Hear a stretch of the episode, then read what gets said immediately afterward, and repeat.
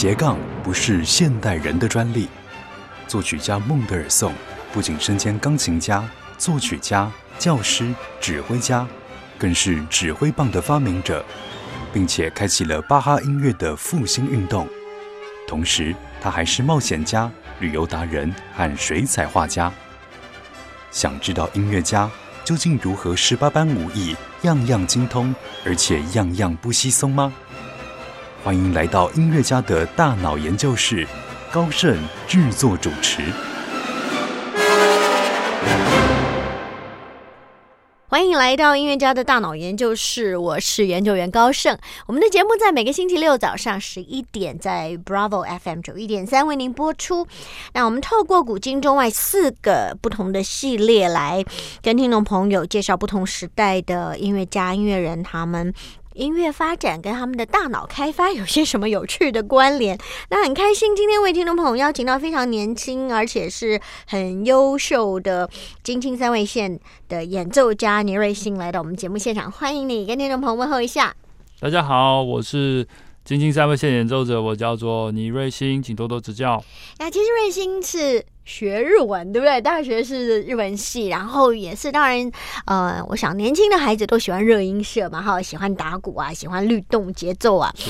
那后来有机会就是交换学生到了日本，接触了你现在演奏的这个乐器。对，然后。哎，我觉得很有趣，因为我们通常觉得学日文，日文系出来大概就是不外乎去日商公司工作，或者真真的可能实际到日本去发展。是，但是你却走到另外一条不同的路，但是还是因为跟日文有关，嗯，对不对？要不要谈谈这样子一路来的发展？嗯，其实以现在发展到现在为止，我觉得回过头再去看这些过程，我会觉得很像是。这个三味线这个乐器，它在领着我的人生前进一样。嗯，当初我高中的时候，那时候我还是很喜欢打鼓嘛，摇滚乐非常喜爱的一个时期。但是却意外之外，就是就是在网络上听到了日本的三味线演奏家的影片，然后他们也是跟摇滚乐的结合嘛。嗯，那当时那个震撼哦，就是是直击内心的。我就觉得这个东西实在是太帅了，然后。呃，很难用言语形容当下那个感觉，而且好像我这一辈子就后来就再也没有这种感动过，就真的就是那一个瞬间，整个是就是现在那个那个状态里面。那后来呢，呃，念了日文系，然后其实这一段就没有说是特别为了三位线，而是刚刚好就是考到日文系，然后又这么刚好去日本交换留学。但是在那个当下，我又想到了，我其实很喜欢这个乐器。那既然有环境又有时间。那就开始学，嗯，然后就一路学到了现在这样子。嗯嗯，其实我觉得这个过程也蛮有趣啊。就是你说三味线这个乐器引领你走上一条你没有预期的道路。是。那其实我们知道初期你学就是比较正统，也是跟着很多日本的老师还有同伴做一些演出。但是后来慢慢慢慢你也接触好多不同领域的朋友，对不对？有爵士的，有古典的，有很多跨界这样子的诠释，其实也。丰富你很多对于音乐的想法，对不对？对，其实在日本也好，或是在台湾目前现状也好，大部分学习三位线的一个途径，都会跟着比较传统流派的老师来开始这个乐器的学习。那传统的这个。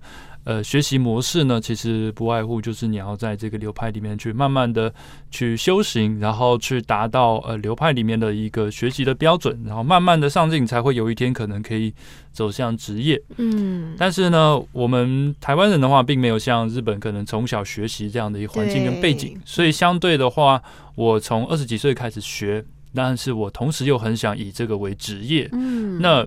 这样的话，我的学习途径呢，跟我想做的事就会跟这个流派其实基本上会有一点冲突，对，对不对？因为你在日本，假如说你从五岁开始学，学到二十岁了，你基本上已经有二十年功底，嗯，那你要走上职业，当然流派是 OK 的嘛。嗯，但是我们二十几岁才开始，如果我们要照一样的标准的话，我可能哎，当老师说我 OK 的时候，我可能已经快四十了，嗯，对吧？这是我自己。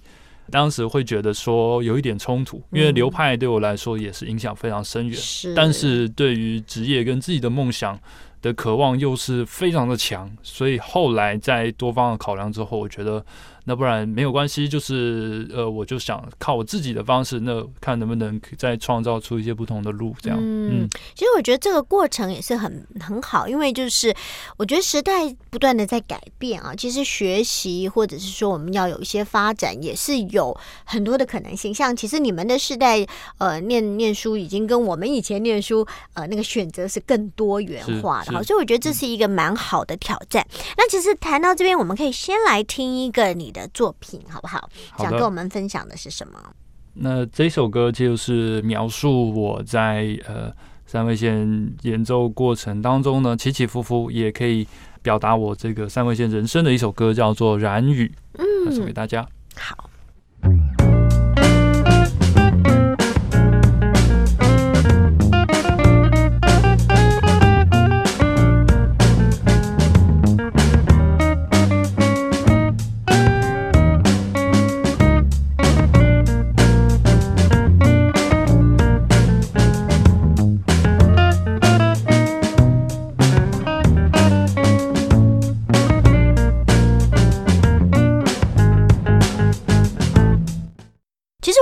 呃，对于台湾的朋友来讲啊，或许这个三味线大家认识有长辈可能是从啊比较古典的，像是演歌里面来认识。那对于比较年轻的朋友，可能是从动漫是对不对里面来认识这个乐器？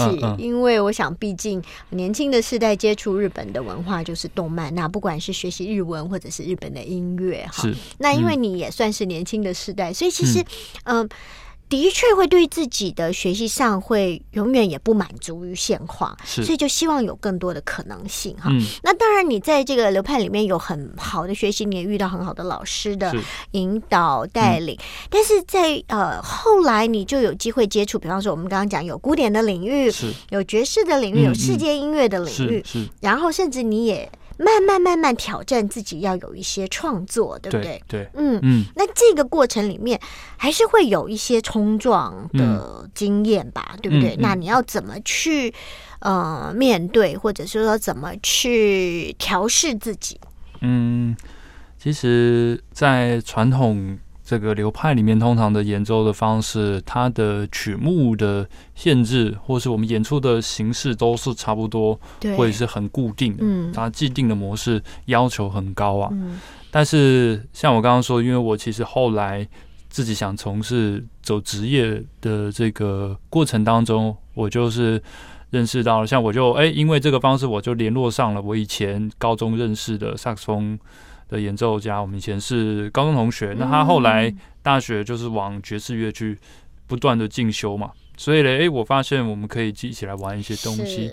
那在这个过程，我们其实光呃乐器跟乐器的碰撞，就会有一些新的创作的东西诞生了。那这个过程是非常非常愉快的，因为一切就是这么的纯粹嘛，不会有那么多框架，不管你是。你是什么人，或是你弹什么乐器，那就是就音乐跟音乐的这样的碰撞呢，就有一些新的东西，或是爵士有时候很喜欢玩一些比较偏 session、比较 jam 的、比较自由性的，或是呢，呃，在跟其他世界乐器，不管是打击乐器，在玩的时候，很多那个过程的碰撞就会有一些新的火花。那这个其实是我至今以来就是很少有机会感受到的这个这个快乐。嗯，那更不用说。透过这个过程当中，我们诞生的一些新作品，然后这个新的作品再去一个比较正式的场合给观众去演的时候，那观众给我的反应又是可能是至今以来没有的，因为呃一切都是从零到有，然后是自己的这个音乐出发的东西，哎，然后还有传达给观众，嗯，那那个感受呢，就是强过了我可能呃在比较传统流派里面学习的这几年所感受到的东西，那我会发现。我人生的音乐梦想，好像我会比较喜欢往自己真正真的，我觉得是自己创作的这个东西的方向。去发展。嗯，那当然就是那几年基本的学习训练，嗯。也是很重要，让你能够有一个很好的一个呃养分去做一些不同的挑战，不管是往爵士、往世界音乐、往各种不同类型的音乐风格去发展哈。嗯。那其实我们讲到，就是说演奏乐器的人，其实他在演奏的时候，他同时像你的乐器，你不管是左右手做不同的事情，你的脑嗯袋也要想。是跟声音、跟节奏、跟很多东西有关，所以它其实是一个全面性的大脑的开发，不管是理性或者是感性，对不对？因为技术的东西你要不断的去练习，是然后你可能也要在你的乐器上找到一些新的。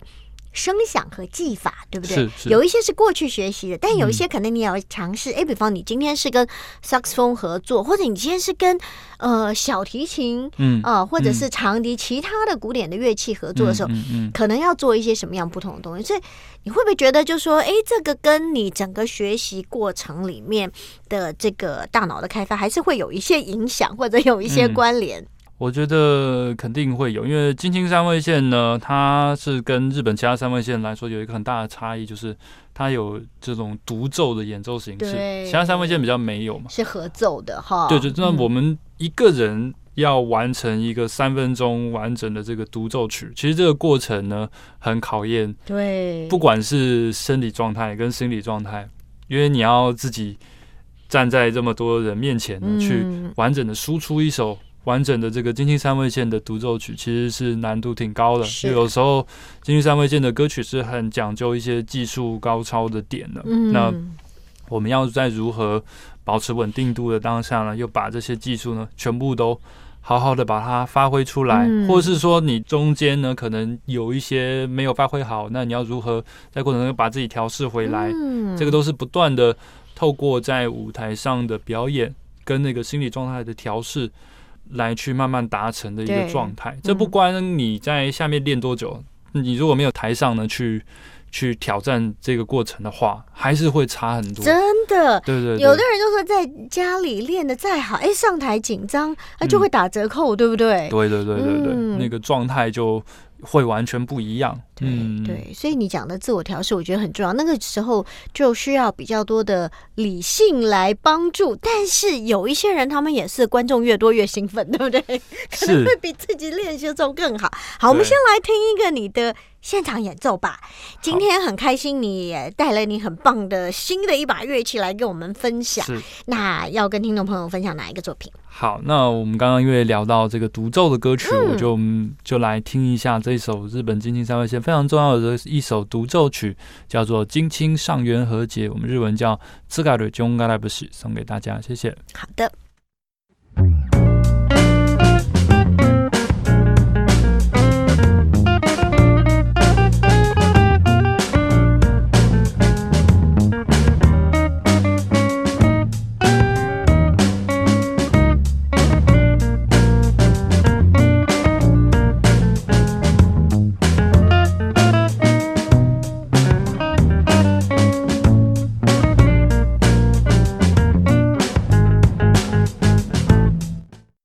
我想借这个机会也请瑞星跟我们很简单介绍一下。其实，在这个呃三味线，它是一个弹拨，也属于弹拨乐器嘛哈。嗯那简单讲一下，你觉得它的技法上有些什么基本的跟特别的？还有在你这样一路学来，你觉得有没有一些你自己开发出的，就是可能运用运用你既有的一些技法？可以示范一下，可以简单的讲，让我们讲。首先是你的这个，嗯，因为它它是弹拨嘛，哈，是所以包括嗯，你要使用的这个拨子也是很有学问的。其实它也是很漂亮的工艺品。其实乐器本身就是一个很棒的工艺品，对不对？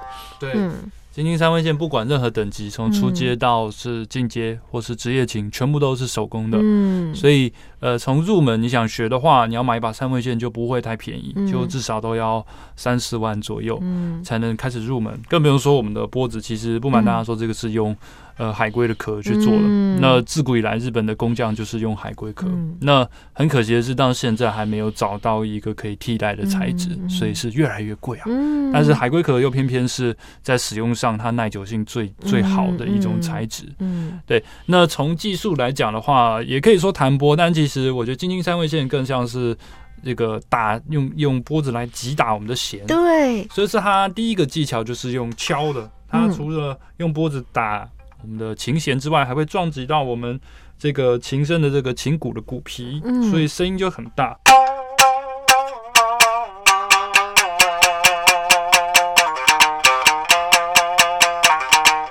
这是金青三味线，首先第一个最重要的技巧就是敲，所以我们光养成敲的一个角度啊，跟撞击下去的那个共鸣点，都是花很多时间练习的。是那第二个技巧呢，我们可以用拨子呢再反勾我们的弦。我们刚刚有敲了嘛，敲下去之后呢，再反勾。那第三个技巧，我们还可以用我们的手指头再去挑我们的弦，左手的手指头，嗯。所以一个音就可以有三种呈现方式：是。敲勾拨、敲勾拨这样子。是。那嗯当然，我们每一下音色在处理的时候，都会加一点点这个磨弦的效果，让它听起来会有一种这种残响的感觉。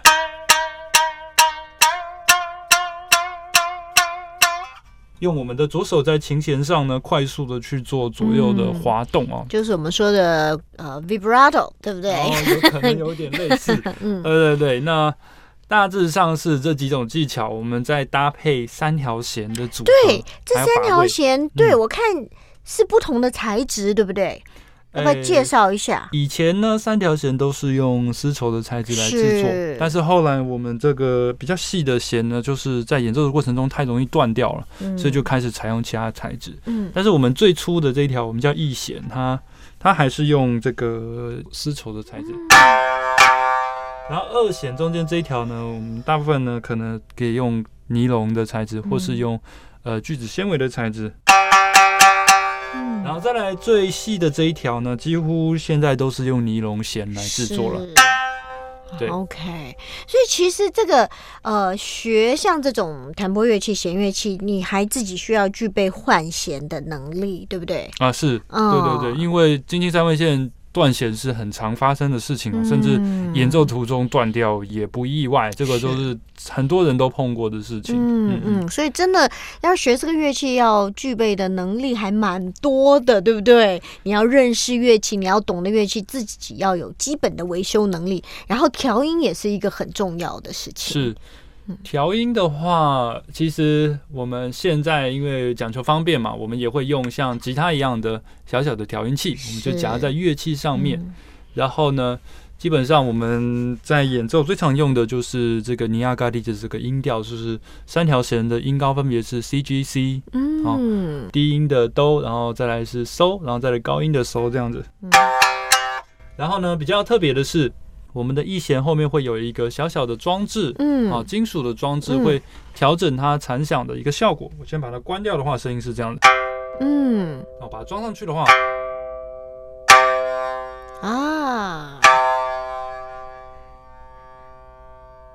就有很丰富的猜想。对，嗯这个我们在调音的过程当中，你先把三条弦的弦定好之后呢，再来调这个小小的装置叫萨瓦利，嗯然后听到它的余韵可以维持最久，慢慢消失的那个平衡，就是最好的声色了。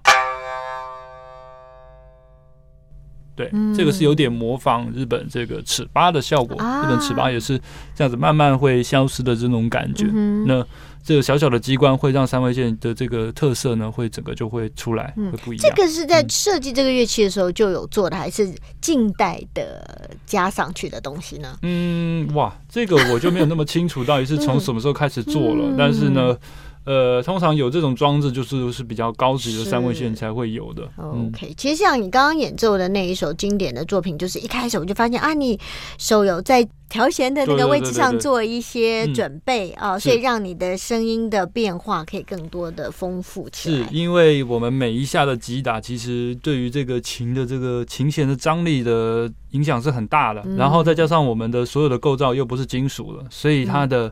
呃音调是很容易跑的。嗯。我们京津三味线的演出，其实调音就已经是演出的一部分了。你通常看大部分独奏的演奏家，一定是第一个动作就是开始先调音，嗯，当当当当，然后把三条弦的声音都真的都定稳之后，才会开始进入演奏。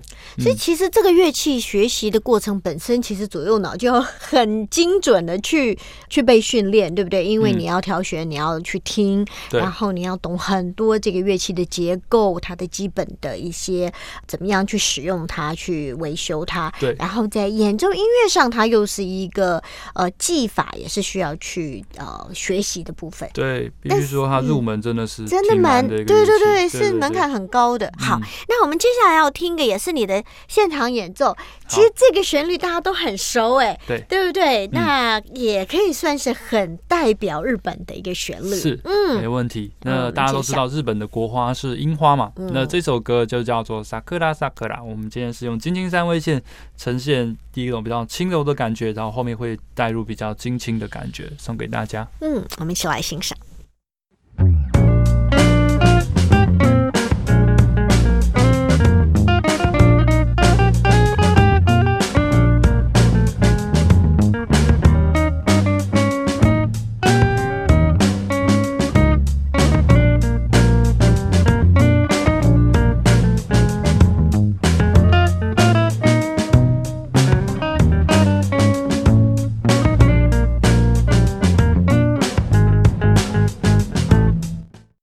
到音乐家的大脑研究室，我是研究员高盛。我们的节目在每个星期六早上十一点，在 Bravo FM 九一点三为听众朋友播出。今天很开心为听众朋友邀请到非常优秀的金青三味线的演奏家倪瑞星来到我们节目现场。嗯，我们也很开心，你不只是为我们现场有嗯演奏，也为我们介绍这个乐器啊，是就是发现真的是入门要非常非常的不简单，特别它有调律的问题，所以你的嗯耳朵也需要很灵敏。是然后在技巧演奏技巧上，我觉得不管是弹拨，嗯呃，或者是它是这种好像敲击的效果，对对对对其实我觉得好像都非常非常的不容易。嗯，但是呢，其实谈到这边，我们讲说，对于大脑要来研究，我们说其实整个过程里面，它的理性跟感性的这个左脑右脑的训练是兼具的，对不对？是是。那其实要不要请你很简单讲一下学习日文？你觉得学习日文在它的难度上，你觉得是、是有什么样子的需要？就对于我们讲讲华语的嗯，挑战，我觉得学习日语的话，其实日语的整个构成相对是比较简单的，嗯因为它会有很既定的，好像语言的公式一样。嗯嗯，你只要把这些文法的公式搞得很清楚的话，基本上你就可以很快速的大概掌握整个日文它的一个运用的方式。嗯但我觉得对于呃华人来来讲，或是对于外国人来学习日文比较难的点的是，呃，日文呢，因为它是有含很多日本文化在里面的一种语言。那这个日本文化就是说，其实日本人他们是比较注重人与人之间一个距离感的一种民族，所以呢，我们其实在针对。不同的身份地位也好，或是我跟嗯。这个人的这个呃，我跟他的熟识的程度，嗯。好，或是我们年龄的差距，这些点点点，我们在碰到这个人的时候，我们都必须去转换我们使用的日文。嗯，那可能同样的意思，但是因为我今天是跟不同的对象，所以我要换一个方式讲。这个拿捏，我觉得是很不容易的，因为有的时候呢，可能我跟他可能还不熟，那没关系，我就用比较有礼貌的。嗯，可是呢，哎，你们可能渐渐好像有一点熟了，那我这个时候要用到哪一个程度的日语来跟他讲话呢？嗯这个可能日本人他们自己可能也有一把尺，因为大家都在互相观察，是但是又不会直接讲出来。这个是我觉得日文比较难的点。对，你要他们会讲叫做 cookie 有有没有，就是读空气，因为没有人会告诉你。你现在，哎、我们现在可以这样子讲喽，嗯。没有，你要自己去抓。哦。有的时候你想要尝试去讲比较热情一点的话，嗯。可能效果会不错。嗯，但有的时候你没抓准，反而会造成整个气氛会很尴尬。这是日语我觉得非常难的点。嗯，因为我知道男生讲的跟女生讲的不一样，然后还有你刚刚讲的，有的时候有敬语，跟长辈怎么讲，跟同辈怎么讲对，哈，跟晚辈怎么讲。是。所以这个大概就是语文嘛，一定是牵扯到他的文化背景，嗯，还有嗯他们的一些风土民情。因为日本人，我们知道他们是非常有礼貌的文化，但是有的时候他们也会很硬，对不对？是。嗯，好，所以其实学语言也是很有趣哦，语言跟他的文化跟他的音乐，对。然后但是我们又常常在这些动漫里面看到他们很热血的那一面，对不对？或者是很有趣，就是穿着西装笔挺，突然间滑一跤那种，嗯呃，可爱他们的幽默感。是是好，嗯谈到这边，我们先来跟大家再分享一首呃你的演奏，我们再继续来谈一谈，其实接下来也有不同的生涯规划。嗯，是好的，那这首歌是属于我自己的原创的歌曲啊。那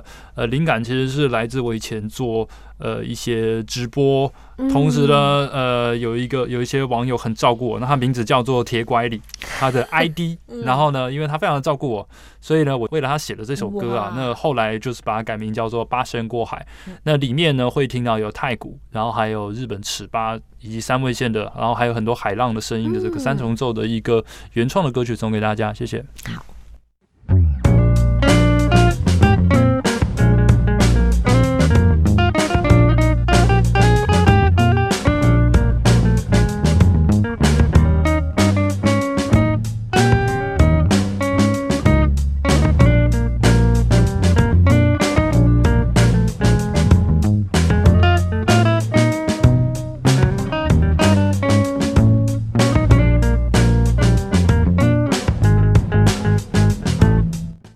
们说从主修日文到接触到来自这一个非常非常具有文化的金青三味线，嗯那倪瑞欣也走过，哎，从很传统的路走到一个。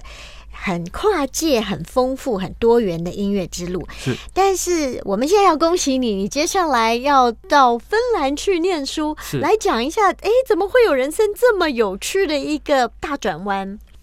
诶、就像呃高胜老师刚刚说，我以前是做传统流派里面慢慢的发展起来的，但是呢，其实呃发展过程当中发现了，我其实真正想走的可能是比较偏创作跟跨界的这条路，但同时也是因为这样的想法呢，开始跟流派有很多的这个不合或是理念上的冲突，是难。于是其实到去年嗯。这个大概暑假的那个时期，我已经跟我们以前团队的这个关系已经是到了其实蛮紧张的一个状态了。嗯后来呢，我想了很久，那我觉得我可能更想走的是另外一块，就是我自己的这个方向。于是我毅然决然，我就选择离开啊。那这个决定是非常痛苦了，因为我这个高文老师也听了很多次我的故事了。以前那段故事对我来说也是非常的深刻的，而且感情也很深刻的一段过程。但是呢，为了我接下来觉得，其实音乐的人生跟目标，我觉得。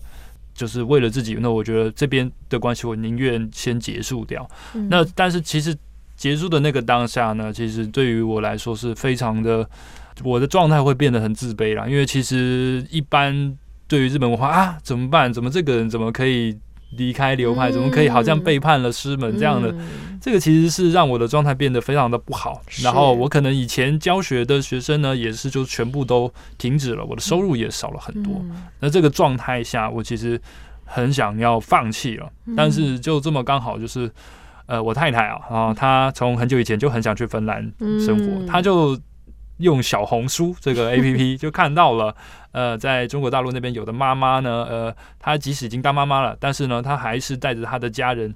她去芬兰那里念了一个学位，嗯然后因为这个留学的关系呢，啊，甚至可以带一整个家庭去那里生活的一个成功的案例。嗯于是他就跟我讲了这个消息。我本来就觉得啊，你这天马行空了，太不实际了吧。后来就就真的找了一找，找到了在位于芬兰有一所学校叫西贝流士音乐学院啊，那它是呃位于这个赫尔辛基艺术大学下面的一个学院，里面居然有一个学系叫世界音乐系啊。嗯那马上点开了他的影片呢，每一个学生呢。来自世界各地，可能演奏各式各样的乐器，嗯但是有一句话很触动我，是说每个学生都说他们在这里非常的感觉到很安全，嗯。因为呢，他们虽然有很多的差异性，但是他们在这里呢，他们会去拥抱这个差异性，而且甚至去庆祝彼此的不同。嗯。哦，他们会去 celebrate 这些东西。到最后他们都可以慢慢的在这个过程中找到属于他们自己的这个，他讲了一个词叫 musical identity，就是哦嗯音乐的身份。这个东西西当时就非常的触动我，因为我想做的东西在之前的那个状态是不被任何人认可的。我离，开的时候，大家都说我一定会失败，嗯所以我其实是状态非常差。嗯但看到这样的一个影片，然后看到那里的学生那样的一个状态，我就觉得哇，我感觉就是要去那里，是就是重新又达到了一个新的人生的梦想的感觉。是是，虽然一切都还很遥远，芬兰这个地方从来没有去过，嗯然后。但是从那个时候开始，其实我我跟我家人就是每天都在幻想，哎、怎么哎哎，那这个也表示你不用接了啊，好像就要去芬兰了嘛，对不对？根本就还没考试，但是就就开始有很多快乐的幻想，然后才慢慢的又找回，嗯、那其实没关系，我就继续做我的方向，创作也好，或是跟各种音乐家来学习也好，我觉得都嗯不错。嗯我觉得很棒，是因为我想很多国内的朋友都知道，芬兰的教育也一直是很被瞩目，就是他们的教育上的自由跟教育上的那一种，呃，能够真的让孩子们学习的时候能够有很好很好的收获，可以所谓的真的照顾到每一个孩子的不同。是哈，那所以我觉得这是一个虽然是一个很大的人生的转弯，但是也很为你高兴，你也。考上了这个学校，拿到了这个入学的门票哈。是，先来给我们分享一个作品，我们等会儿最后的这一段也想听你来谈谈，就是在今年的暑假到这个芬兰去进修，呃，对自己的一些期许。我们先来听你下面一个作品，好不好？好，因为嗯刚刚其实有讲到我人生这个决定，其实跟我的家人有很大的关系啊。嗯下面这首歌要带给大家一个比较温暖的歌曲，是我写给我自己的女儿的一首创作的歌曲。那它的名字叫做《恩友》，就跟我的女儿的小名一样。那希望大家可以喜欢。好的。很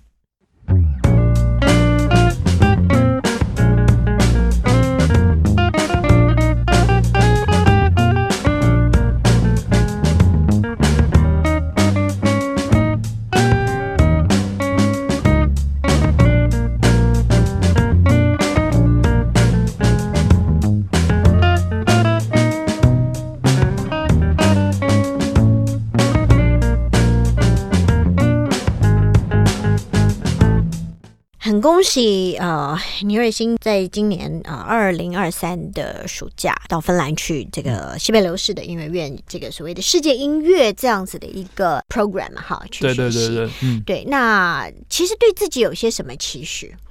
其实对于我来讲，我一直都很渴望有一个比较正式的这个音乐学位的背景，嗯。因为我在学三味线也好，或者以前学鼓也好，都是可能就是一般的呃，可能老师直接教导那种教育体系。那跟其他的音乐家在碰撞的时候，可能他们都有一些音乐教育的一些背景啊、嗯可能不管是在使用的一些音乐术语上，我常常都会觉得我其实是听不懂的，就是。这一块，首先在专业度上，我就有一个横沟一直在。嗯那我其实一直想想要到一个环境，可以好好的把这个东西去补起来。嗯那同时呢，呃，西北流士世界音乐系这个地方呢，它当然就是每年都会聚集世界各地最顶尖的这种嗯民族音乐的嗯这个乐手以及老师们。对，那这个东西是对于我喜欢做跨界的这样的一个角色来说，是非常非常值得去投资的一个环境。嗯虽然芬兰呢，从气候或是距离来讲，都离台湾非常非常远，然后差很多，但是呢，从那里的这个整个的教育体系的环境下，还有在那里我们会遇见的人，不管是不是世界音乐系，或是其他。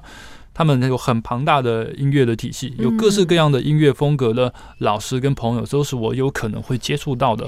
那我对于我现在虽然是天马行空的创作方式，但是呢，我期待去那里，哎、我又得到了一些比较专业的学习，然后还有不同乐手老师的一些碰撞，我就可以再创造出更多意想不到的，嗯可能哎、日本人也未必会做的一些三味线的风格。那这是我非常非常期待的。嗯，其实就是到后来，这个乐器它你并不是要推广三味线，而是嗯它就是你一个创作的工具，对对不对？你可以在上面找到更多可能的技术跟可能的声响。对不对？对，所以其实很开心，今天你可以来跟我们分享这些。其实我觉得这些都是对于大脑的开发，我觉得是很棒的。就是，呃，我们不为自己设限，我们可能就说，哎，小孩子才会要去帮他开发左右脑嘛。嗯其实我觉得一辈子都可以不断的开发我们的大脑，让我们在呃面对我们的学习、面对我们的专业上面，可以有一些更美好的嗯，火花呈现。是那祝福你的学习很开心、很是丰富啊。那最后想跟听众朋友分享的是什么样的作品？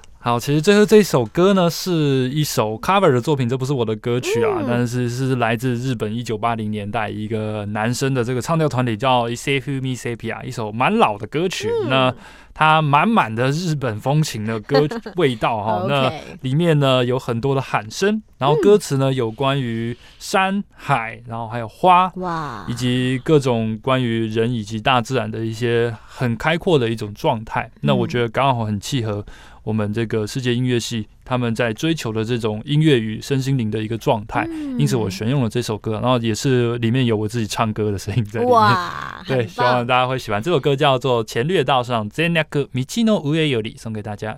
OK，非常谢谢牛瑞星今天很精彩的分享跟演奏。嗯那我们也期盼听众朋友可以从你的音乐和分享里面看到很多的阳光，看到很多的可能性跟希望。嗯谢谢你，也祝福你。好，谢谢大家。我们也谢谢听众朋友跟我们共度的美好时光。下星期同一时间，欢迎继续来到音乐家的大脑研究室。拜拜。再见。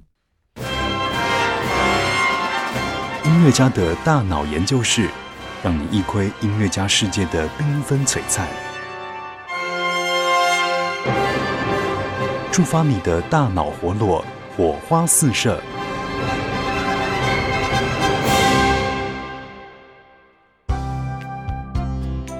本节目由文化部影视及流行音乐产业局指导播出。